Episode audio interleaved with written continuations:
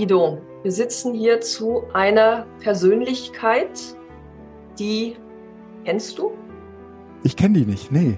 Ich bin Nein, sehr gespannt. Trommelwirbel. Wer Trommelwirbel, wir werden uns heute unterhalten über Alvin Brandes. Unser erster, unsere erste Episode, ihr müsst unbedingt die Nullte hören, aber unsere erste Episode geht über Al Alvin Brandes. Wie kommt man auf die Idee, das zur ersten Episode zu erklären? Also von das außen betrachtet wahrscheinlich merkwürdig, aber eigentlich drängt es sich auf. Wenn wir uns mit Gewerkschaftsgeschichte beschäftigen wollen, dann beschäftigen wir uns ja immer mit Geschichten, die nicht so im Geschichtsunterricht vorkommen, die nicht an vorderster Stelle in den hm. Bücherregalen zu finden sind, sondern das ist immer unsere Geschichte und mit der gehen wir nicht so nach draußen hausieren, wie man das eigentlich tun könnte. Und innerhalb dieser Gewerkschafts- und IG Metall-Geschichte beschäftigen wir uns heute mit einer Person, von der man sagen kann, sie ist in gewisser Weise völlig zu Unrecht vergessen und überhaupt nicht in den Köpfen der Leute vorhanden. Ja. Wir äh, beschäftigen übrigens, uns in der Geschichte mit Strukturen, wir beschäftigen uns mit Gesetzesentwürfen, mit Streiks günstigstenfalls, aber Menschen? Ja. Ja, und in diesem Fall würde ich sagen, ist es auch einer dieser Menschen, weil du auch gerade sagst, äh, der ist äh, vergessen, der Alvin, ähm, äh, zu äh, dem, dem äh, der, der keine Straßennamen, äh, nach dem keine Straßennamen benannt wurde, Ir irgendwie sowas. Also äh, vielleicht schon, ne, aber irgendwie so so Leute wie Wilhelm Leuschner oder Otto Brenner, ne, da da findet man äh, Straßen zu, aber äh, zu Alvin Brandes ist mir keine bekannt. Also ich weiß von zwei Straßen. Respekt. Lesen hilft. Ja, danke. Die erste wurde bereits kurz nach seinem Tod in Magdeburg nach ihm benannt. Mhm. Und die andere befindet sich seit 2013, meines Wissens 2013, mhm. in Berlin-Kreuzberg, direkt am heutigen IG Metallhaus. Mhm. Die heißt allerdings nicht Alwin Brandesstraße, sondern Brandesstraße. Mhm. Und im IG Metallhaus gibt es sogar den Albin Brandes Saal. Ja. Also wenn große Konferenzen stattfinden in der IG Metall, entweder Berlin oder Berlin-Brandenburg-Sachsen im Bezirk, finden die im Alvin Brandes-Saal statt. Der ah, okay. ist 13 so benannt mhm. worden. Mhm. Und damit wird schon deutlich, irgendwas hat Alvin Brandes mit diesem Haus zu tun. Mhm. Und um es jetzt aufzulösen, Alvin Brandes war DMV-Vorsitzender von 1919 bis 1900 33 bis zur Zerschlagung der Gewerkschaften, mhm. war also ein langjähriger DMV-Vorsitzender. Was ist DMV? Der DMV ist der Deutsche Metallarbeiterverband, das ist die Vorgängerorganisation der IG Metall. Und äh, Vorgängerorganisation heißt, die ist nach 45 dann umbenannt worden? Nach 45 haben, die, haben sich die Gewerkschaften neu gegründet und da das Industrieverbandssystem im Vordergrund stand, hat man dann Industriegewerkschaft Metall im Westen, im Osten war es der FDGB. Der mhm. hatte dann zwar auch die Sparten jeweils nach den einzelnen Industriebereichen, aber die IG Metall Ost, die stand eigentlich nicht so im Mittelpunkt. Mhm. Okay. Aber der DMV war Mitglied des ADGB, das war der Allgemeine Deutsche Gewerkschaftsbund, sowas ähnliches wie der DGB heute. Ja, klingt auch noch ein bisschen danach. Ja, ja, klingt so ein bisschen danach, ja. war allerdings parteipolitisch orientiert. Also die mhm. waren so, die freien Gewerkschaften sehr stark sozialdemokratisch. Mhm. Und da war der DMV die größte Einzelgewerkschaft. Und so wie heute waren die auch bis 33 die größte Einzelgewerkschaft der Welt. Okay. Und dieser Vorsitzende war Alvin Brandes. Und wenn wir heute durch die Betriebe gehen oder die Kolleginnen und Kollegen fragen, dann ist das vermutlich so, dass sie den Namen nicht kennen. Sag mal, wo kommt denn der her? Also ähm, äh, Magdeburg hast du gesagt, ne? Ähm, in äh, Magdeburg äh, man kann aber kann ja offenlegen. Ähm, ich habe mich natürlich auch ein bisschen vorinformiert ne? ähm, und weiß sozusagen, dass der äh, aus Brand aus Magdeburg äh, stammt beziehungsweise da äh, gelebt hat. Aber ähm, äh, Raya kann das wahrscheinlich irgendwie äh, viel detaillierter erklären. Wollen wir mal so ein bisschen äh, gucken, wo der herkommt, wann der, äh, wann der sich sozusagen irgendwie ähm, auch als wann der zum Gewerkschafter geworden ist oder wie der zum Gewerkschafter geworden ist. Also die Herkunft ist ja geboren in Sachsen, das trägt aber nicht so sehr auf, 1866. Mhm. Das war während eines dieser Kriege, die zur Reichseinigung 1870-71 geführt haben. Die Familie ist dann aus Sachsen über Quedlinburg nach Magdeburg gekommen. Dort ist er zur Schule gegangen, aufgewachsen, hat Schlosser gelernt Mhm. Und Ausbildung abgeschlossen, ist dann noch Maschinenbauer geworden, war dann beim Militär und ist für seine Verhältnisse oder wenn man sich auf diese Biografie konzentriert, sehr spät erst Gewerkschafter geworden. Also so die Vorstellung, ein derart gewichtiger Gewerkschaftsvorsitzender wird wahrscheinlich mit Beginn der Ausbildung mit 14 in die Gewerkschaft eingetreten sein. Das trifft nicht zu. Eingetreten ist er erst 1894. Da war er 66, 76, 86, da war er fast 30, da war er 28. Wow. Also auch nach der Ausbildung und allem, ne? Auch na, also nach der Ausbildung war er dann erstmal auf Wanderschaft, dann war er beim Militär, dann ist er zurück nach mhm. Magdeburg gekommen, hat dort gearbeitet. Und das Gewerkschaftliche ist ihm aber auch, glaube ich, familiär nicht so an der Wiege gesungen worden. Von daher Sein, kann man ja, sagen, genau. er ist tatsächlich jemand, der Überzeugungsgewerkschafter geworden ist und nicht aus familiärer Tradition heraus. Ja, ja, ja, ich habe das gelesen. Sein Vater war eigentlich Unternehmer, ne? Kleinunternehmer zwar Klein, und auch nicht immer so von Erfolg geprägt. Von daher hat die Familie durchaus auch mhm. Sozial unterschiedliche, wirtschaftlich unterschiedliche Zeiten erlebt. Aber mhm. ähm, die Mutter war Tochter eines Fabrikanten. Also da liegt das jetzt nicht unbedingt nahe zu sagen, und Knabe, ja. gehe du jetzt bitte in den DMV.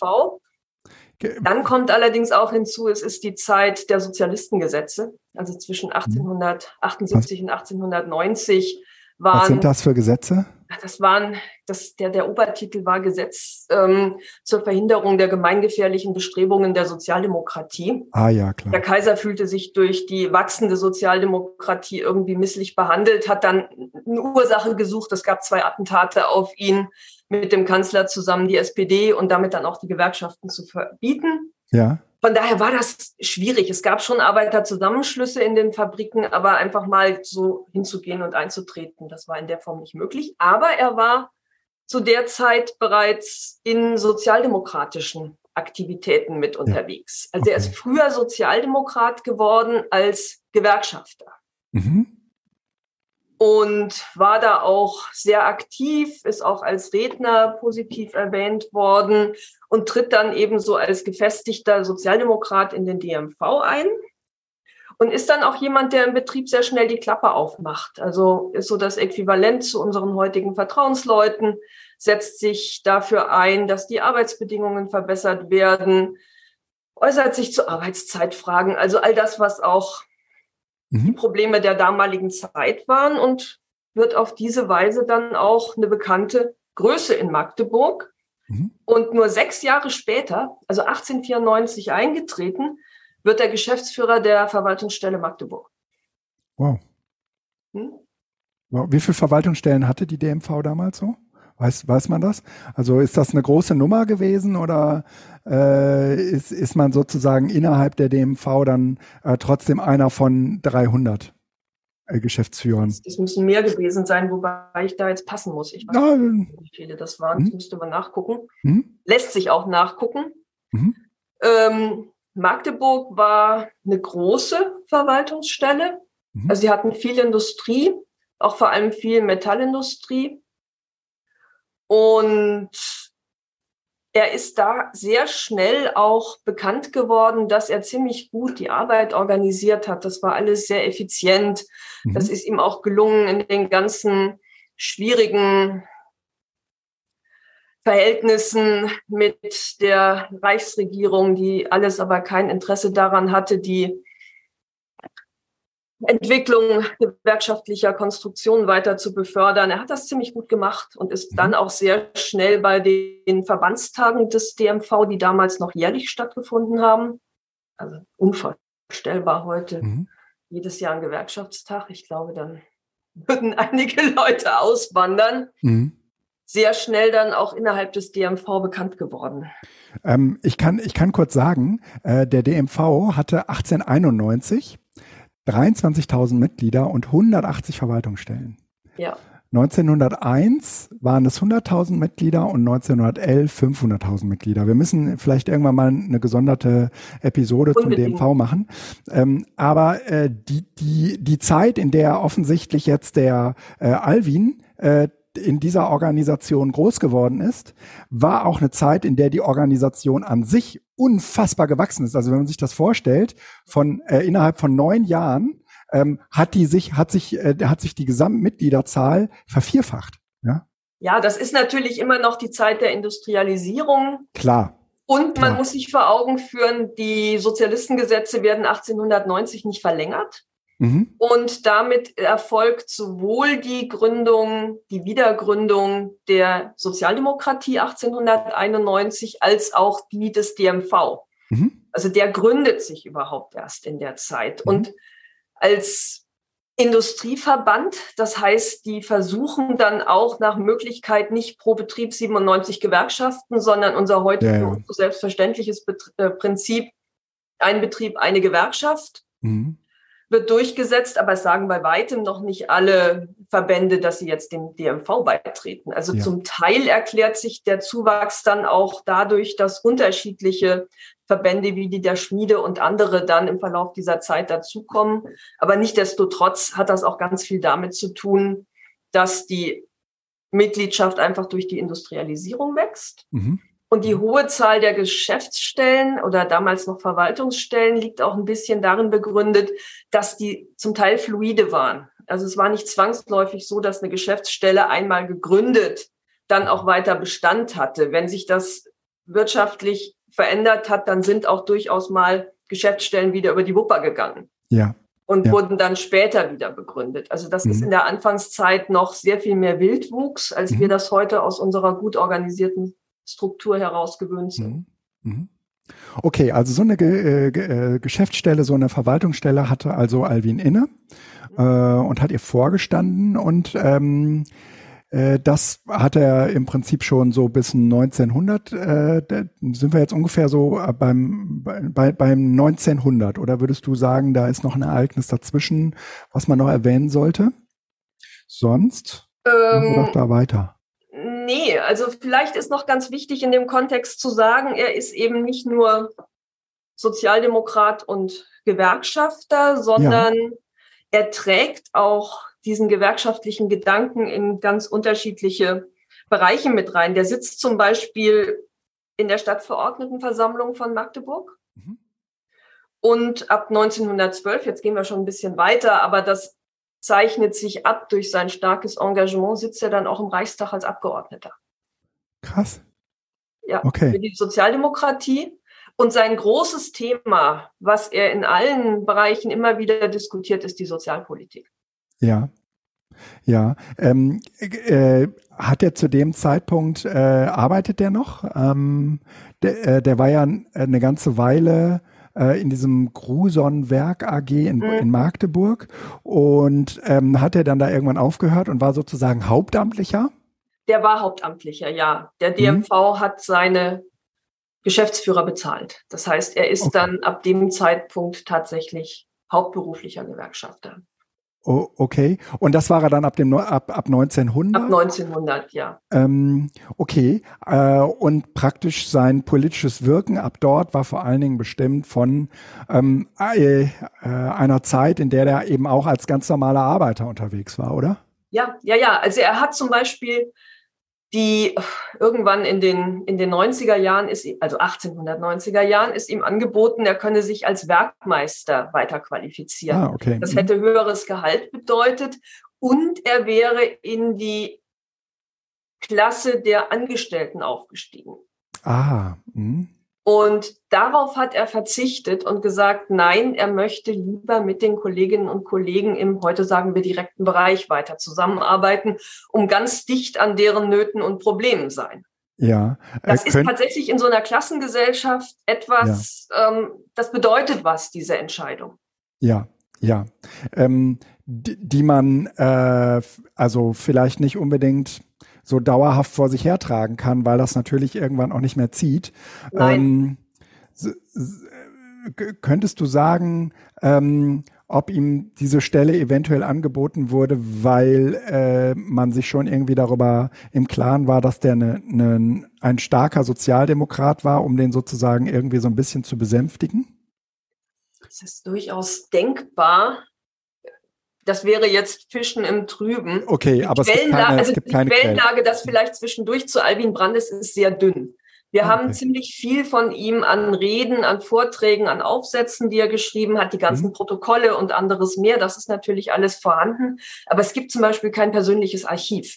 Also sowas, was man sich wünscht, wenn man sich mit einer Biografie beschäftigt, ja. dass, dass Privatbriefe, Liebesbriefe an seine Ehefrau Minna oder sowas aufbewahrt worden sind. Mhm. Das mhm. gibt's alles nicht. Von alles daher klar. kann man nur vermuten, dass das möglicherweise dahinter lag. Andererseits ist er wohl auch, also er hat sich zweimal, also er war zum einen Schlosser, hatte sich dann noch als Maschinenbauer weitergebildet und ich denke, so ein allgemeines Bildungsbestreben, was ja darin auch zu erkennen ist, hat möglicherweise bei jemandem, der nicht auf den Kopf gefallen ist, ja. in der Bewertung der Vorgesetzten auch dazu geführt, dass man dachte, na, ja. vielleicht wäre er da auch jemand, der. Der hat subversives Potenzial, genau. ja, ja. ja. Ähm, okay. Äh, was ist nach dem, was ist nach 1900 passiert? Also der ist Ge Geschäftsführer und äh, der, der war, ach genau, hast du gesagt, der war dann in der Stadtverordnetenversammlung, ne? Ja, äh, er diskutiert, also er ist einer, der, der auf den Gewerkschaftstagen, Verbandstagen ausgesprochen engagiert versucht, seine Themen zu setzen. Mhm. Und was ich interessant finde, ist, wenn man sich damit ein bisschen näher beschäftigt, der hatte einen sehr realistischen Blick auf die Beschäftigten und auch auf die Gewerkschaftsmitglieder. Also was ich ganz spannend finde, ist, dass er vorm Ersten Weltkrieg in einen der Verbandstage eingebracht, also soziales, soziale Frage war immer sein Thema, versucht hat einzubringen, dass der DMV eine Krankenunterstützung bezahlt. Also Lohnfortzahlung im Krankheitsfall hat uns ja dann 1956, 57 als großes Thema beschäftigt. Es gab mhm. diese drei Karenztage. Es gab, wenn man krank war, so wenig Geld, dass das dazu geführt hat, dass viele Leute krank zur Arbeit gegangen sind und entsprechend mhm. dann auch schwerwiegendere Krankheiten davongetragen haben. Und er hat sich dafür eingesetzt, der DMV solle Krankenunterstützung bezahlen mit dem Argument, es müsse dem DMV ein Bedürfnis sein, diejenigen, die bei einem Kampf leicht umfallen, an mhm. sich zu binden. Und mhm. das genau durch solch soziale mhm. Unterstützungsmomente. Also ihm war klar, es gibt die immer kleine, sehr engagiert kämpfende Gruppe, die einfach aus politischer Überzeugung dabei sind. Und es gibt diejenigen, die dann vor die Frage gestellt worauf kann ich am ehesten verzichten, wenn es finanziell knapp wird, am ehesten die Gewerkschaft über die über den Zaun schmeißen. Und ja. das finde ich einen ausgesprochen realistischen Blick. Ja, war er nicht auch derjenige, der die Arbeitslosenversicherung? Das war in der Weimarer Republik. Da hat er sich, also das zieht er dann weiter. Da hat er sich dann ebenfalls als mhm. Mitglied des Reichstages dafür eingesetzt, dass die Arbeitslosenversicherung eingeführt wird. Das ist 1927 der Fall gewesen. Ah, das ist dann schon wesentlich später. Das ist ne? wesentlich später, ja. aber ähm, genau, das, der DMV ist ihm übrigens damals nicht gefolgt. Bei der Arbeitslosenversicherung? Antrag, nein, okay. nicht bei der, bei der Arbeitslosenversicherung, sondern bei der Krankenversicherung. Ah, aber der Krankenversicherung, okay. Also es gab dann einige wenige kleinere Verbesserungen, aber seine Vorstellung, das im großen Stil durchzuführen, das hat man Okay. Also er hat mehrere solcher Punkte gezündet. Das hat aber dazu geführt, dass er im Gespräch geblieben ist. Also, dass man ihn kannte und dass er eine Persönlichkeit war, die weit über Magdeburg hinaus mhm. innerhalb des DMV eine Rolle gespielt hat. Mhm. Wo sind wir jetzt äh, zeitlich? So bei 1912? Ja, wir sind zeitlich jetzt im Prinzip vorm Ersten Weltkrieg. Oha, okay. Mhm. Ähm, Brandes ist kein Kriegsbefürworter. Ja stimmt als Abgeordneter zwar dem Fraktionszwang folgen. Ah, wir reden vom Ersten Weltkrieg, richtig? Ersten Weltkrieg. Alles ja. klar. Ja, ja, ja. Ähm, stimmt für die Kriegskredite, mhm. aber kein Überzeugungstäter in dem Sinne, dass er zu denen gehört, die da große Reden schwingen, mhm. entwickelt sich aber im weiteren Verlauf des Krieges dann zu einem so entschiedenen Kriegsgegner, dass er 1917 dann auch aus der SPD raus und in die USPD, das sind die unabhängigen Sozialdemokraten, die unter anderem von denen gegründet worden sind, die 1914 bereits gegen die Kriegskredite gestimmt haben. Ja, den schließt er sich an. Okay. Und ist dann während der Revolution jemand, der den Mitglied im Vorstand des Exekutionsausschusses des Arbeiter- und Soldatenrats in Magdeburg ist. Mhm. Und da kommt dann was zum Tragen, was man, glaube ich, so als Überschrift über die ganze Biografie von Alvin Brandes legen kann, dass er immer einer ist, der vermittelt. Also er ist keiner, der in die eine oder andere Richtung polarisiert. Er hat seinen Standpunkt. Der ist mhm. ganz klar sozialdemokratisch, der ist ganz klar gewerkschaftlich. Also vermutlich hat er auch in seiner Zeit bis 1922 bei der USPD die als die eigentlichen Sozialdemokraten begriffen und nicht so sehr die Mehrheitssozialdemokraten. Aber er ist immer jemand, der im Blick hat, und das ist das, was ich mit dem realistischen Blick von vorhin meine, dass die Menschen eben zum Teil sehr unterschiedlich ist und dass es darum geht, für ein größeres gemeinsames Ziel so einen Zusammenhalt zu organisieren. Und das gelingt ihm in Magdeburg auch, große, zum Teil auch gewalttätig sich entwickelnde Auseinandersetzungen zu verhindern. Mhm also das führt auch, er ist einfach geachtet auch in der Stadt. Es gelingt ihm da auch zu moderieren, auch innerhalb der, der linken und der, der, der rechteren Sozialdemokraten und anderen mehr. Ihm ist das Thema der, der Sozialisierung auch sehr wichtig. Das trägt er auch bis in die Weimarer Republik hinein immer wieder Sozialisierung von Privateigentum. Und das geht in Magdeburg so lange ganz gut, bis Noske Sozialdemokrat ihn so zum Hauptfeind erklärt und wegen falscher Vorwürfe verhaften lässt. Da gibt's dann große Demonstrationen in Magdeburg und ja auch Krawalle, die letztlich dazu führen, dass Brandes freigesprochen wird und zurück und, nach Magdeburg kommt. Und Noske war auch Sozialdemokrat? Noske war auch, ja, ja, der war zuständig, der, der war der quasi militärpolitische Sprecher der Sozialdemokratie und war jetzt nicht unbedingt das, was man sich unter revolutionsfreundlichem Polit okay. Politiker vorstellen kann. Okay. So, und das ist der, der, für den war Brandes in seiner Funktion dann eben auch jemand, der als Gefahr gesehen worden ist. Und der Plan ging nicht ganz auf.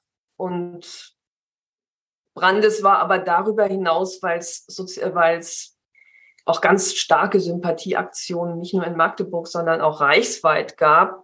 Gewerkschafter, der verhaftet wird, quasi in der Wahrnehmung anderer von den eigenen Leuten, hat ihn da einfach nochmal einen Ticken bekannter gemacht. Mhm. Klar. Ja, okay. und das, hm, sorry. Ja, nee, jetzt, ich wollte nur äh, weiter, weiterleiten. Gut, ja, wollte wie, wie geht's denn jetzt weiter? Ja, es geht weiter, es geht weiter. Und das wiederum ist einer der, der Ursachen dafür, dass Brandes 1919 bei einem dieser eben mit Ausnahme des Ersten Weltkrieges regelmäßig jährlich stattfindenden Verbandstage mhm. Zu einem von drei DMV-Vorsitzenden gewählt wird. Okay. Also das heißt, der Magdeburger BFO, um jetzt mal so zu formulieren, ist so bekannt, ja. dass man dann sagt, okay, du bist jetzt einer von dreien. Also damals gab es tatsächlich drei gleichberechtigte Vorsitzende. Der eine war Robert Wissmann, der andere hieß Reichelt und der dritte war Brandes. Und Brandes war wieder in so einer Mittlerposition.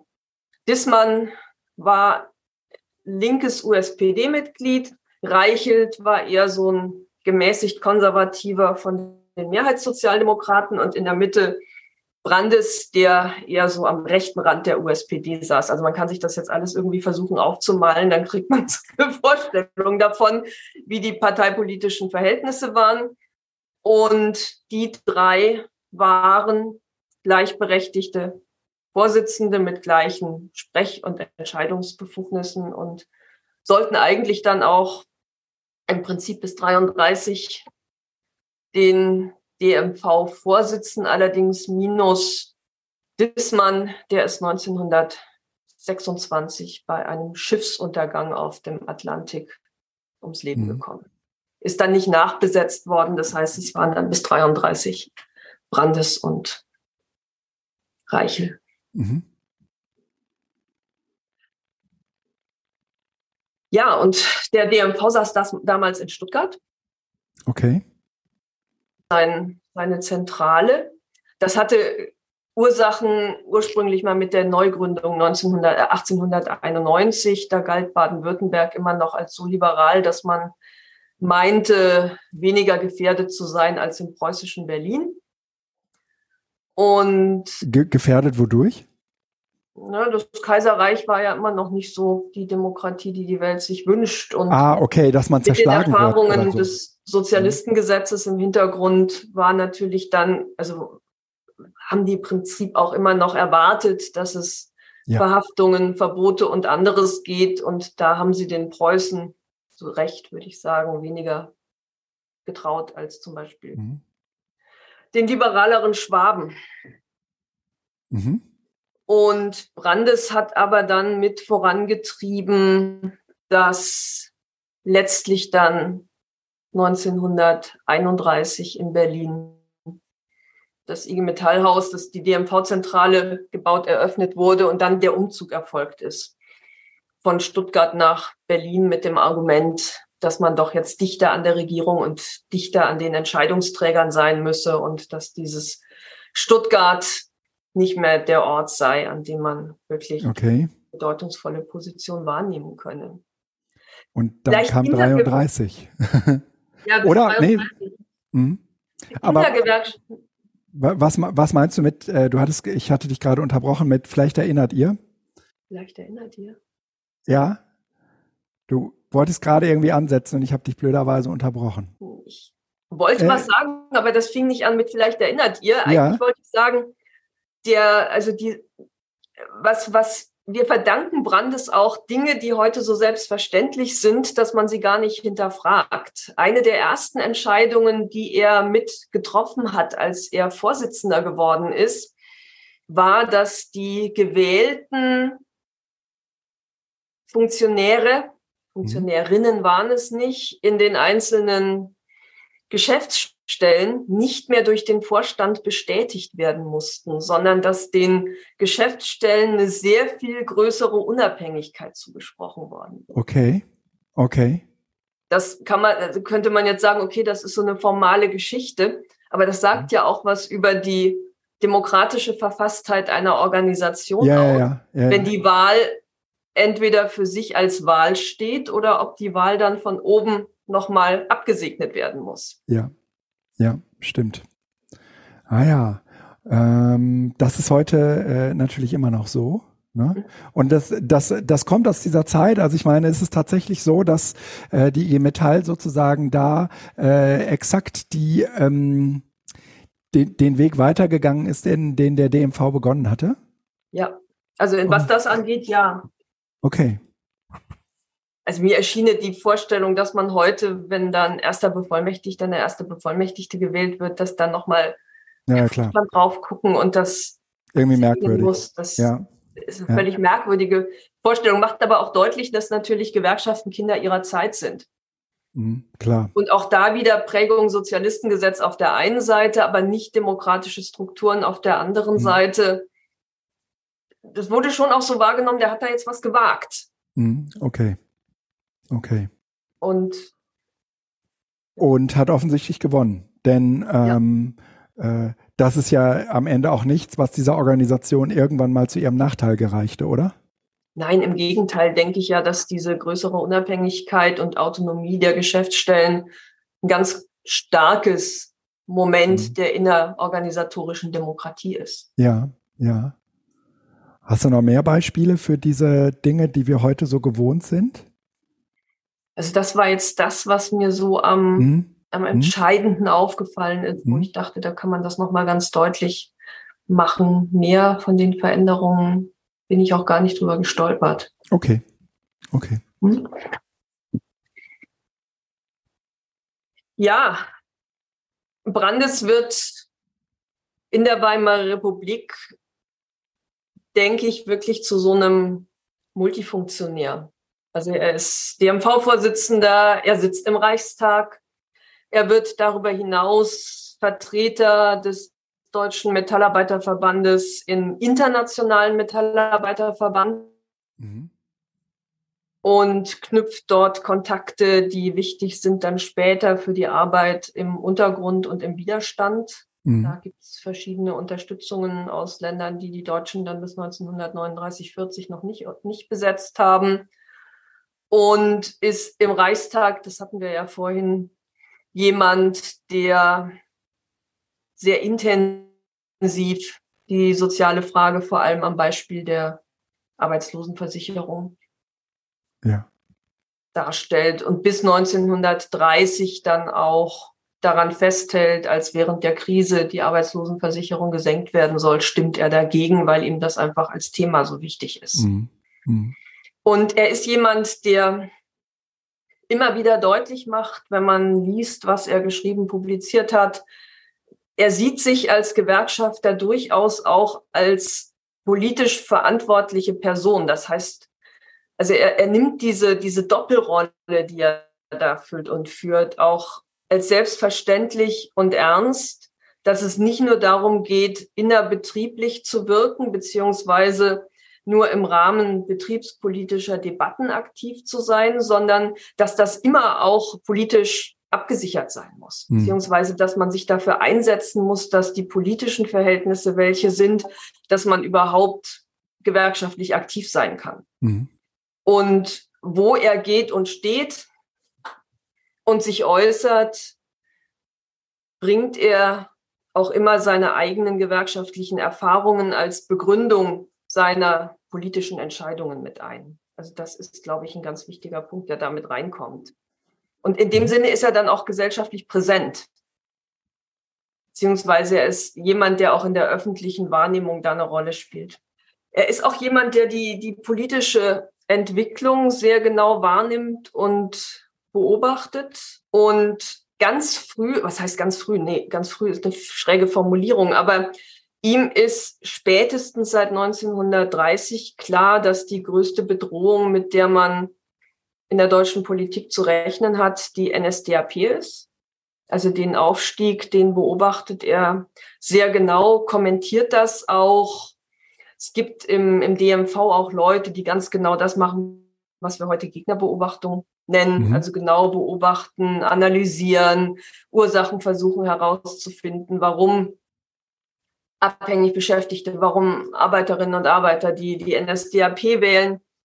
Und ihm ist klar, und er äußert das auch in vielen Zusammenhängen, dass wenn eine NSDAP in die Macht und in die Regierung käme, dass das für die Gewerkschaften und für die Arbeiterinnen und Arbeiter des Landes eine mhm. absolute Katastrophe wäre, äußert sich das, äußert das auch, mhm. bekämpft aber auf der anderen Seite auch sehr die KPD mhm. und kommt immer wieder zu dem Punkt, dass er die KPD zum Teil für den Aufstieg der NSDAP mitverantwortlich macht. Also es ist wirklich ein in der Wolle gefärbter Sozialdemokrat, der in beide Richtungen sich wehrt. Und trotzdem die Gefährdung der Republik und die Gefährdung der Demokratie von rechts, ja, schon in ihrer Dramatik einschätzt. Also er nimmt sowohl den Kaputsch zum Anlass 1920, der versucht, die Republik zu stürzen, die Ermordung von Walter Rathenau 1922, dem Reichsaußenminister, ist ebenfalls ein Thema, an dem er sehr engagiert dann danach mitarbeitet. Also das, das endet halt nicht am Gewerkschaftlichen, sondern er ist immer auch für die gesellschaftlichen Prozesse jemand, der ansprechbar ist, mhm. beziehungsweise der da auch sprechfähig ist. Und das ist der Punkt, also wenn wir beim Thema Zeitenwenden, das ist ja der, der Titel des Podcasts sind. Ich glaube, die größte Zeitenwende im 20. Jahrhundert ist das, was mit dem 30. Januar 33 eingeleitet wird, als Hitler Reichskanzler wird. Mhm. Und da haben wir den Alwin Brandes, der unermüdlich immer wieder auch gewarnt hat und anderes mehr. Und der von außen betrachtet, könnte man sagen, mit dem ganzen ADGB, also mit dem Dachverband, in so eine Art Schockstarre verfällt beziehungsweise zwischen dem 30. Januar und dem 2. Mai, da werden die Gewerkschaften zerschlagen, darauf hofft, dass es so schlimm nicht kommen wird und nicht etwa zu Widerstand und Streik aufruft, sondern zu Ruhe und Gelassenheit und kaltem Blut in der Annahme, dass auch diese Regierung sich nicht so lange halten wird wie andere, dem es zum Schluss darum geht, doch wenigstens die Gewerkschaften als Gewerkschaften zu erhalten, um für die Kolleginnen und Kollegen etwas zu retten, der aber nicht in direkte Konfrontation mit der neuen Regierung geht. Mhm. Und das fand ich in der Beschäftigung mit der Biografie nochmal so interessant. Also, dass wir auf der einen Seite diesen, diesen glasklar politisch argumentierenden haben in den Zeiten der wachsenden Bedrohung, der in dem Moment, in dem die Bedrohung da ist, dann in einer Art und Weise reagiert, dass man ja, dass man sich fragt, was, was hat das genützt vorher oder mhm. Aber ich glaube, wenn es, äh, wenn es wirklich so eine krasse Zeitenwende ist, dann stehst du wirklich auch vor den Trümmern deiner, deiner eigenen Überzeugungen und äh, hast vermutlich auch, äh, auch persönlich als, also menschlich daran zu knabbern, äh, dass das äh, jetzt gerade sich alles in Staub auflöst, was man, mhm. was man erkämpft hatte. Ja, das spielt ja plötzlich alles gar keine Rolle mehr. Ne? Ja ja, und es bleibt, also wenn ich das jetzt so ein bisschen küchenpsychologisierend drauf gucke, natürlich immer mhm. noch die Hoffnung, also die bemühen sich darum, gewerkschaftliche Strukturen noch zu bewahren. Sie sind bereit, Kompromisse an der einen ja. oder anderen Stelle ja. einzugehen. Ja. In es der sich wahrhaben wollen. Ja, ja, ja, ja. In der Hoffnung, die Organisation zu retten. Ja. Ich glaube auch tatsächlich, dass das unsere Gnade der späten Geburt, um mal verblichene Politiker zu zitieren. Nein, wir gucken natürlich aus der, aus der Erfahrung drauf zurück und wissen, wie sich das entwickelt hat ja. und wissen nicht, wie wir selber in der Situation gehandelt hätten. Mhm. Gleichzeitig Stimmt. wissen wir, dass es andere gab, die das sehr viel schärfer gesehen haben. Mhm. Aber auch da kommt wieder diese, diese realpolitische Seite von Brandes dazu, der eben keiner ist, der so 100 Prozent revolutionär Revolution, ist, der Revolution macht, sondern der dann im Interesse der Mitglieder versucht, die Organisation zu retten und zu bewahren und nach Möglichkeit etwas zu haben, was man fortführen kann. Ja. Und das ging aber nicht. Also es war ja dann irgendwann klar, okay, das wird hier alles über uns zusammenbrechen. Und dann musste äh, Alwin Brandes sich im Prinzip nach äh, einem neuen Betätigungsfeld umschauen. Naja, im Prinzip, äh, es ist ja so, die, die NSDAP setzt fest, der 1. Mai wird Feiertag. Also Feiertag im Sinne von freiem Tag. Das ist ja auch so eine merkwürdige Geschichte, dass wir die Tatsache, dass der 1. Mai gesetzlicher Feiertag ist, der Entscheidung der Nazis 1933 verdanken. Es ah, gab okay. zwar nach der Revolution 1918 bis, glaube ich, 1921 in Sachsen und auch in Thüringen mal zwei, drei Jahre einen gesetzlichen Feiertag. Das lag an der Zusammensetzung in den jeweiligen Landesregierungen. Mhm. Ansonsten war der Tag aber nicht frei, sondern wurde frei genommen oder dann am darauffolgenden Sonntag begangen. Und die Nazis sagen, nee, jetzt Feiertag. Und die Gewerkschaften der ADGB rufen auch dazu auf, an Großveranstaltungen teilzunehmen. Nun ist es so, dass zu dem Zeitpunkt schon viele Gewerkschafter entweder verhaftet sind, emigriert sind, im Konzentrationslager im Wilden oder sonst wo sind. Das heißt, mhm. es ist eine Zeit, in der bereits Gewerkschaftshäuser zerstört werden, in denen Betriebsratsbüros besetzt werden, das passiert alles nicht erst nach dem 2. Mai, sondern als Einschüchterungspolitik schon davor. Und umso größer war bei vielen die Hoffnung, dass wenn jetzt der 1. Mai Feiertag wird und die Gewerkschaften diesen auch mitbegehen, dass man zwar eine minimiert eingestrengte Existenz hat, aber dass man zumindest dann das gerettet hat, was man meinte retten zu können. Mhm. Und also wir wissen nicht, ob Alvin Brandes tatsächlich bei der großen Berliner Maikundgebung mit dabei war. Die Biografen gehen eher davon aus, dass das nicht der Fall war. Aber die Bilder, die man aus der Zeit sieht und kennt, waren häufig mit der Faust in der Tasche geballt, aber Hunderttausende, die bei Demonstrationen und Veranstaltungen mit unterwegs waren, halt alles mit Hakenkreuzfahnen Na klar. Und mit Nazis und SA und das Ganze dann auch mit Marschmusik an den, es war, glaube ich, die erste ganz große reichsweite Radioübertragung, diese erste Maifeier. Und am nächsten Morgen stand dann die SA vor den Gewerkschaftshäusern und hat diese gestürmt, kam auch in die alte Jakobstraße, also hier in Berlin, in die DMV-Zentrale. Brandes hatte bereits mit einem Kollegen im April Fotokopierapparat oder Vervielfältigungsmaschinen hatten die damals und Schreibmaschinen abtransportiert. Mhm. Also bei aller Hoffnung, dass die Dinge doch gut aussehen, waren sie Plan sich so B in der Tasche. bewusst, ja. mhm. dass das möglicherweise klug sein könne, die irgendwo anders hinzubringen. Brandes war auch anwesend und er und andere aus dem Vorstand sind dann verhaftet worden. Das war die erste von drei Verhaftungen. Mhm.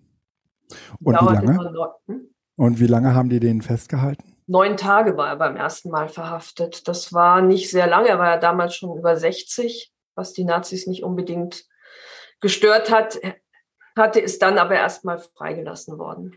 Mhm. Allerdings musste er sich dann täglich melden. Und ja, war klar, dass der, ist, der steht jetzt unter Beobachtung. Der wird stand unter ständiger, genau, ja. unter ständiger Beobachtung. Und er, er wird auch kein Teil des Widerstands sein können, weil der halt so beobachtet wurde, oder? Ja, er war Teil des Widerstandes. Und zwar hat er das ziemlich schlau angestellt. Also das ist tatsächlich dann das, wo man auch merkt, dass diese, dass dieses Verhalten und dieses Abwarten und Hoffen auf der einen Seite bis, bis zum 2. Mai ja, unterschiedliche Ursachen gehabt haben mag. Aber er macht relativ schnell danach einen Kunstgriff, indem er sagt, ja, man muss ja jetzt mal für die ehemaligen DMV-Angestellten prüfen, wie das mit deren Rentenberechtigung ist und wie ist das denn mit weiter ausstellenden Gehalt, Gehaltszahlungen. Und hat zu diesem Behufe sich in Kontakt gesetzt mit ganz vielen Hauptamtlichen, die so wie er eben aus dem Amt gejagt worden war. Und hat dann Klagen angestellt, streng, beziehungsweise Kolleginnen und Kollegen dabei unterstützt gegen die Deutsche Arbeitsfront, die am 10. Mai dann die vermeintliche Nachfolgeorganisation der Gewerkschaften geworden ist. Die haben sich das Gewerkschaftsvermögen gekrallt und haben dann eine bizarre Organisation aufgemacht, zum großen Teil auch in den alten Gewerkschaftshäusern, wo Arbeiter und Arbeitgeber gemeinsam organisiert waren ja, die war natürlich keine Interessengegensatz ähm, bearbeitende Organisation mehr, sondern ja. da ging es darum, dass, dass Führer und Gefolgschaft in den Betrieben nach den Vorstellungen der Nazis tanzten. Ja. Und ja, da waren off offene Zahlungen, die ausstanden und Brandes hat den Kontakt zu seinen Kollegen dadurch hergestellt und gehalten, dass er erstmal unter Vorgabe dessen, dass er sich um diese ausstehenden Zahlungen kümmert, mit den Leuten in Kontakt kommt. Mhm. Und daraus ist das größte ah. Widerstandsnetzwerk oder eines der größten Widerstandsnetzwerke im Deutschen mhm. Reich entstanden. Also da waren Leute Bezirksleiter, aus ganz unterschiedlichen Bezirken waren darin mit organisiert, Hauptamtliche. Das müssen mehrere hundert Leute gewesen sein. Also es gibt logischerweise keine Mitgliedslisten oder sowas ähnliches. Aber es war ein großer vernetzter Kreis, die. Und Brandes hat die sozusagen äh, ähm, zusammengebracht, ja, und hat Brandes es koordiniert. War ein, einer der führenden Köpfe in diesem Netzwerk. Und dadurch, dass er einfach auch er war einer der Ältesten. Mhm. Er war anders als viele andere nicht mehr in der Zwangslage, arbeiten zu müssen, weil mhm. er schon über dem Rentenalter war. Die meisten anderen waren jünger. Die hatten als Gewerkschafter dann auch keine Möglichkeit mehr, irgendwo eine Stelle zu bekommen. Das änderte sich dann erst sehr viel später, aber die sind auch erstmal nicht in den Betrieben zu ihren eigentlichen Berufen wieder eingestellt ja. worden. Weshalb viele dann als Vertreter, als Handlungsreisende, aktiv waren. Mehrere Frauen von ehemaligen Vorsitzenden haben dann irgendwelche Schreibwarenläden und sowas aufgemacht oder sich daran mit beteiligt, was dann auch wieder die Möglichkeit gegeben hat, sich dort zu treffen. und anderes mehr. Aber das heißt, er war derjenige, der einfach auch die, die Zeit und die Gelegenheit hatte und bei ihm kam dann viel zusammen. Ja. Und hatte dann auch die Kontakte ins Ausland durch seine Tätigkeit im IMV, im Internationalen Metallarbeiterverband und hat auf diese Weise auch immer wieder Berichte ins Ausland ja. schmuggeln lassen, um darüber aufzuklären, wie die Verhältnisse sind. Und im Inland ging es vor allem darum, ja, Desinformationskampagnen aufzuklären. Also diesem ganzen Fake News würden wir heute sagen, realistische Informationen entgegenzusetzen. Und die, die sind dem Brandes nie auf die Spur gekommen, die Nazis? Doch, sind sie, mehrfach. Also er ist zweimal noch verhaftet worden, einmal 1935, einmal 1936, war auch im Konzentrationslager in Sachsenburg bei Und die haben den, ja, die hätten ihn doch einfach an die Wand stellen können. Ja, das hätten sie vermutlich in den frühen 40er Jahren auch gemacht. Also es gibt ja auch so in der Politik der, der NSDAP eine Dynamik, wie ja. man mit Leuten aus dem Widerstand umgegangen ist. Und mhm. wir sehen so ab 1942, dass Leute für Dinge zum Tode verurteilt worden sind, wo sie in den 30er Jahren noch in Anführungszeichen nur für verhaftet und schlimmstenfalls okay. zum Zuchthaus vor Ort äh, ja. verurteilt worden sind. Brandes hat sich zweimal selber auch sehr gut verteidigt und somit dem Lavieren bei Beschuldigungen ist es ihm dann gelungen, zweimal wieder ja. freizukommen, aber dann eben mit den vorher genannten Auflagen. Ja, also die, die, die rhetorischen Fähigkeiten und sagen wir mal die, die Kunst, äh, Dinge erklärbar zu machen, haben ihm offensichtlich ein paar Mal den Kopf gerettet, ja. Ja. Ja. Mhm. Ja, ich weiß nicht, ob da dazu kommt, dass man einem alten Herrn, also man muss sich ja auch überlegen, er war klar weit über 60, mhm. aber war eben auch mit 69 im Konzentrationslager in Sachsenburg, musste dort im Steinbruch arbeiten. Ja. Okay, krass. Mhm. Ja. Und dann haben die den da auch wieder rausgelassen? Ja. Ja, er ist 36 Spiel sogar vom Volksgerichtshof freigesprochen worden, mangels Beweisen. Also das heißt aber auch, dass die so gut gearbeitet haben in dem Netzwerk. Ja, ja. Also Stimmt. Illegalität lernt man ja auch nicht. Also das ist ja jetzt auch keine Fähigkeit, die einem irgendwo im Seminar oder so vermittelt wird, aber das ist ihm tatsächlich gelungen. Und er hatte immer wieder als Argument, dass es ja um diese, also die Vernetzung auch darum ging, dass man die Ansprüche mhm. die bestehenden an die deutsche Arbeitsfront versuchen muss einzuklagen. Mhm. Und dann wurden Verantwortlichkeiten auf Leute geschoben, die entweder schon tot waren oder die im Ausland waren, die man dann auch nicht befragen konnte. Alles klar. Also das, das findet man auch ganz viel in diesen Widerstandsgeschichten. Er hat dann im weiteren Verlauf auch des Krieges Kontakt zu Wilhelm Leuschner. Du hast ja vorhin gesagt, Wilhelm mhm. Leuschner, das ist der, den man kennt. Also wenn man äh, ich kenne zumindest, ja. Mhm.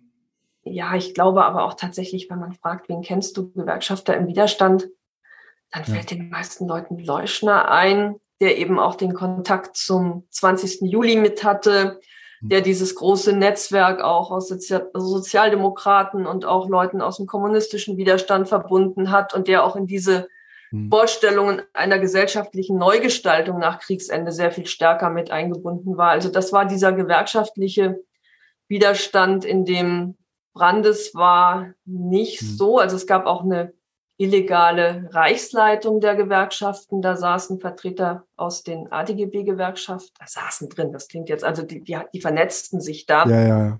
Aber da ging es nicht unbedingt um gesellschaftspolitische Vorstellungen nach dem Krieg oder nach dem Ende des Faschismus, sondern da ging es eher um diese, um diese Alltagsfragen und die Frage, wie kann man tatsächlich Leute unterstützen, wie kann man Informationen beschaffen, wie kann man Flugblätter finanzieren und andere Fragen mehr. Aber durch den Kontakt mit Leuschner war es dann so, dass in deren Vorstellungen nach dem Kriegsende zum einen eine deutsche Einheitsgewerkschaft gegründet werden sollte. Mhm. Also nicht mehr diese Zerstückelung unterschiedlichen politischen Gewerkschaften, sondern eine Gewerkschaft, also im Prinzip das, wie wir als IG Metall auch mal angetreten sind. Mhm. Einheitsgewerkschaft und da sollte dann Brandes der Ehrenvorsitzende werden. Okay, aber äh, dazu ist es nicht gekommen. Nein. Brandes, wie viel hat Brandes eigentlich, er ist ja 49 gestorben, wie viel hat Brandes eigentlich noch von dem Wiederaufbau der Gewerkschaften überhaupt mitbekommen? Oh, er hat nicht nur mitbekommen, er hat auch gegen gegründet. Oha, erzähl. also er, er war ja in Berlin, lebte dann irgendwann in Treptow. Treptow ist nach dem Kriegsende durch die Sowjets, also lag in der mhm, sowjetischen sowjetische Zone. Mhm. Dort hat sich ganz schnell die SPD wieder gegründet in Schmöckwitz. Mhm. Schmöckwitz ist ein Teil von Treptow, war dann SPD-Mitglied oder Vorsitzender auch von Schmöckwitz und hat sich engagiert dann auch beim Aufbau der Gewerkschaften mitbeteiligt, was im Osten aber schwieriger war als im, also vermeintlich erstmal einfacher, weil die sowjetische Militäradministration gesagt hat, ja, pff, kein Problem, gründet doch Gewerkschaften. Das war mühsamer in den westlichen Besatzungszonen. Mhm. Aber der FDGB, der dann gegründet worden ist, der war sehr schnell eine sehr zentralistische, sehr SED-nahe Organisation, die auch Leute, also vor allem dann, je weiter das ging, Leute mit sozialdemokratischem Hintergrund versucht hat rauszudrängen und hat im Prinzip von daher die Verhältnisse so etwas vom Kopf auf die Füße gestellt, weil es gab zwar auch kommunistische Gewerkschafter vor 1933, aber dominant und dominierend auch bei den Betriebsräten waren die Sozial Sozialdemokraten. Und okay. das genau hat der FDGW verändert und Brandes hat sich dann in Berlin dafür eingesetzt und engagiert, dass eine unabhängige Gewerkschaftsorganisation gegründet wird, in der sich die Metallarbeiter von Groß-Berlin gefunden haben, die nicht Mitglied des FDGB waren. Okay. Und da war er noch mit aktiv für diese demokratische und auch Antikommunist, da kommt sein Antikommunismus auch wieder sehr stark mit zum Tragen, der ihn vor 1933 geprägt mhm. hat, jetzt wieder erfahrungsgestützt durch das, was er bei der Gründung des FDGB miterlebt hat. Und das war im Prinzip seine letztes politisches Engagement mit über 80. Also er stirbt 1949 mit 83 und ist tatsächlich mit über 80 noch in die Gründung dieser UGO mit eingebunden und aktiv. Was ist aus der geworden? Ähm, die UGO ist ähm, mit dem DGB verschmolzen 1949 oder 50. Also mhm. das war dann ja dann auch nach der Teilung Berlins und nach der Gründung von zuerst Bundesrepublik und dann der DDR ist dann für auch Westberlin das, das Gewerkschaftssystem aus der Bundesrepublik übertragen worden und aus der UGO ist dann der, der DGB-Landesbezirk in mhm. West-Berlin geworden. Also es hatte eben Berliner Besonderheiten nochmal ganz andere. Okay, okay, okay, okay. Was können wir jetzt, wo wir äh, Alwin Brandes kennengelernt haben und äh, ja, alle ver vermutlich äh, irgendwie gerade mit dem Kopf schütteln, weil sie irgendwie denken, äh, schräg, warum hat man eigentlich so wenig von dem gehört? Äh, in den Kommentaren können die Zuhörenden gerne auch nochmal äh, sich, ähm, sich zurückmelden, wenn sie sagen, hier, ich, äh, ich kannte den wohl und ich, mir ist der da und da über die Füße gelaufen. Sind wir natürlich auch nochmal für Hinweise dankbar. Aber was können wir von äh, Alvin Brandes jetzt eigentlich äh, für die Jetztzeit lernen? Wenn es sozusagen, wenn man sozusagen irgendwie sagt, naja, aus der Geschichte können wir lernen, wie können wir aus dieser Geschichte von Alvin lernen? Ich glaube, dass, also ich kann sagen, was für mich wichtig ist. Ja. Und wichtig war in der Beschäftigung mit der Biografie. Und dann würde mich auch interessieren, was du so denkst, wenn du das jetzt gehört hast. Ja. Mich hat beeindruckt, wirklich die Vehemenz, für die, mit der er für soziale Themen eingetreten ist und mit der er auch gewerkschaftliche Themen in einem größeren politischen Kontext vertreten hat. Das fand ja. ich wirklich beeindruckend, weil ich dachte, wenn ich einen Wunsch hätte, wie ich mir die Welt vorstelle, dann wären wir und gar nicht als Gewerkschafts-IG Metall oder sonst was Vorsitzende nur, sondern ein Vorsitzender, eine Vorsitzende ist ja auch nur ein Mitglied dieser Organisation. Aber dann wäre das genau unsere Aufgabe, dass wir mit den Themen, die wir als wichtig erachten, in den Orten, an denen wir gesellschaftlich aktiv sind, kenntlich werden und ja. auch deutlich machen, warum wir wofür kämpfen. Ich bin gestern, wir sind mitten in der Tarifrunde mit dem Zug aus Hamburg kommend in Berlin-Spandau ausgestiegen und stehe direkt vor einem großen Transparent der IG Metall gerade zum Thema Tarifrunde. Mhm. Das ist super. Das heißt, alle Leute, die jetzt im Moment am Bahnhof Spandau unterwegs sind, die sehen das. Aber viel wichtiger ist es, dass wir als Personen darüber sprechen, dass wir über unsere Erfahrungen sprechen und dass wir das auch genau mit den Leuten tun, die erstmal keine Vorstellung davon haben, warum Gewerkschaften wichtig sind, sondern die im Zweifel sagen, na ja, ihr seid ja so eine Tarifmaschine ja. sondern dass die sozialen Fragen, also auch heute die Frage, was bedeutet das denn konkret mit dieser Inflation, die durch die Decke geht und mittlerweile zweistellig ist? Was bedeutet das für Leute, die abhängig beschäftigt sind? Mhm. Was haben die für konkrete Erfahrungen damit? Was ist deren Leid? Was ist deren Elend? Was hat Politik für Auswirkungen für Menschen in den Betrieben und welche ist die Organisation, die dem etwas entgegensetzt und sich dafür einsetzt? Ja. Ich glaube, das ist tatsächlich das, von dem ich denke, das kann man an dieser Person sehr, sehr deutlich machen. Verantwortung zu übernehmen, nicht nur nach innen, sondern auch nach außen und mhm. kenntlich zu werden und zu sagen, hier, wir sind ein Teil der Gesellschaft, ob euch das passt oder nicht, aber ihr profitiert auch davon. Ja.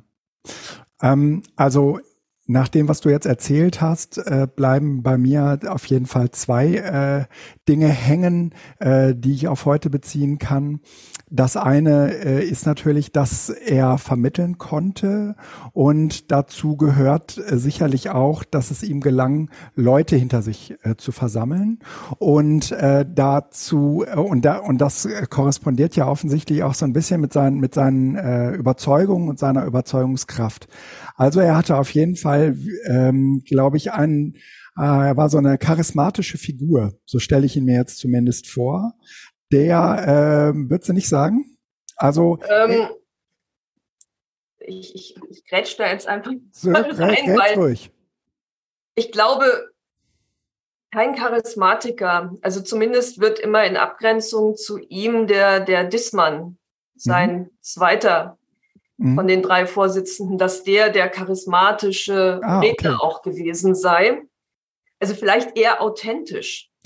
Okay, äh, ähm, könnt, passt gut, passt gut. Also er ist auf jeden Fall jemand, der in der Lage war, äh, Leute hinter sich zu versammeln und ähm, dem man äh, zuhörte und mit dem man sich identifizieren konnte. Und ich glaube, dass das sozusagen auch eigentlich eine Stärke einer Bewegung ist, äh, die ähm, in der es unmodern ge geworden ist, dass man, sagen wir mal, so Vorbilder hat. Ja, zu denen man, sagen wir mal, irgendwie äh, sich auch so ähm, verlinken kann. Und ich habe schon den Eindruck, ähm, auch nach dem, was du gerade erzählt hast, ähm, sozusagen sein Wirken im Widerstand, dass dir selbst, wenn dir sozusagen alle Titel genommen sind und du eigentlich auch gar kein Vorsitzender mehr bist oder irgendeine Rolle hast, sondern sozusagen im, im Untergrund eigentlich nur noch äh, mit Überzeugungskraft und Authentizität äh, ausgestattet sozusagen ähm, für die gute Sache äh, äh, kämpfst, dass äh, äh, Alvin Brandes auf jeden Fall so jemand war, äh, der dem das auch in dieser Zeit noch gelingen konnte. Also der sozusagen Orientierung bot. Ähm, und ich, ich, äh, und manchmal, äh, also der, der, sagen wir mal umgekehrt, der Mut, der, der dazugehört, ähm, in einer Zeit des, ähm, der, der Unsicherheit heute haben wir wieder ja so, so, also haben wir wahrscheinlich immer, ne? Und jede einzelne eigene Zeit sagt irgendwie für sich, oh, es ist alles so furchtbar und unsicher. Und in solchen Zeiten äh, so ein äh, Alwin Brandes in seiner unmittelbaren Umgebung zu haben, selbst wenn man nicht der, der derselben Meinung ist, würde, glaube ich, extrem helfen, um sich auseinanderzusetzen, um sozusagen ähm, auch die eigene Position zu schärfen. Und ähm, solche Menschen wünscht man sich, glaube ich, in solchen Zeiten sehr. Ähm, und äh, Alvin Brandes war, glaube ich, zur richtigen Zeit am richtigen Ort, ja. So furchtbar das klingt, ja. ja. Und äh, trotzdem würde ich sagen, ähm, ich sag's mal in der Jugendsprache, da brauchst du halt Eier in der Hose. ja, äh, und, glaube, und in einer sehr männlichen Sprache, Entschuldigung, ja. Hm? Und der weitere Punkt ist der, ich glaube, und das hat sehr viel mit dem, mit der Individualisierung zu tun, mit der wir ja. zum Teil auch kämpfen als IG Metall, dass jemand wie Brandes sich selbst als Person sehr zurückgenommen hat und für Themen, für die Sache, für die Organisation eingestanden ist. Mhm. Also das ist bestimmt zu Lasten, der hatte drei Kinder, der Mann. Ähm, es wird beschrieben, dass er auch am Wochenende unterwegs war und Weib und Kind hm. selten gesehen hat.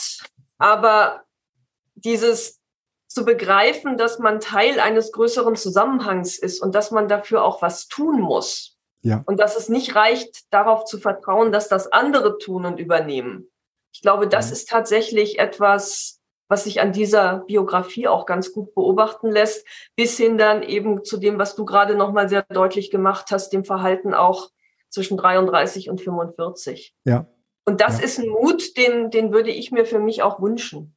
Auch wenn es ganz vieles in dieser Biografie gibt, wo ich denke, oh Gott, aber da, dazu ist ja auch die biografische Arbeit und die Auseinandersetzung mit ja. der Biografie da, dass man, so wie du sagst, sich daran nochmal schärfen kann, was abgleichen kann mhm. und eben auch zu akzeptieren, dass, dass Menschen bestimmte Entscheidungen aus Überzeugungen heraus treffen, die nicht die eigenen sind. Ja, ja. Und dass es auch immer Leute gibt, ähm, die darauf warten, dass sie sich an etwas reiben können, dass sie sich so, dass sie zu etwas ähm, sich positionieren können, aber dafür brauchen sie sozusagen erst eine Referenz. Ja. Und je authentischer, also je näher die sozusagen an meinem eigenen, äh, an meiner eigenen Lebenswirklichkeit ist, umso besser. Ja. Ja, würde ich sagen, war auf jeden Fall äh, für mich äh, vieles Neue dabei, obwohl ich mich ja irgendwie gut vorbereitet hatte, aber ähm, ist dann doch gut, äh, eine Historikerin in der Nähe zu wissen. Nein, ist auch gut, wenn jemand so nachfragt. Also zum Beispiel hm? die Sache mit den Geschäftsstellen. Ja, genau. Schön. Ja. Ähm, ja, dann würde ich sagen, machen wir einen Strich unter die erste Episode. Äh, das ist natürlich nicht den Strich, den ihr darunter macht, den macht ihr selbst, indem ihr zum Beispiel uns nochmal einen Kommentar hinterlasst oder ähm, uns äh, auf bekanntem Wege ähm, eine eine äh, Mail äh, zukommen lasst. Wir würden uns auf jeden Fall über Rückmeldungen freuen und ich danke fürs Zuhören. Macht's gut. Tschüss. Tschüss.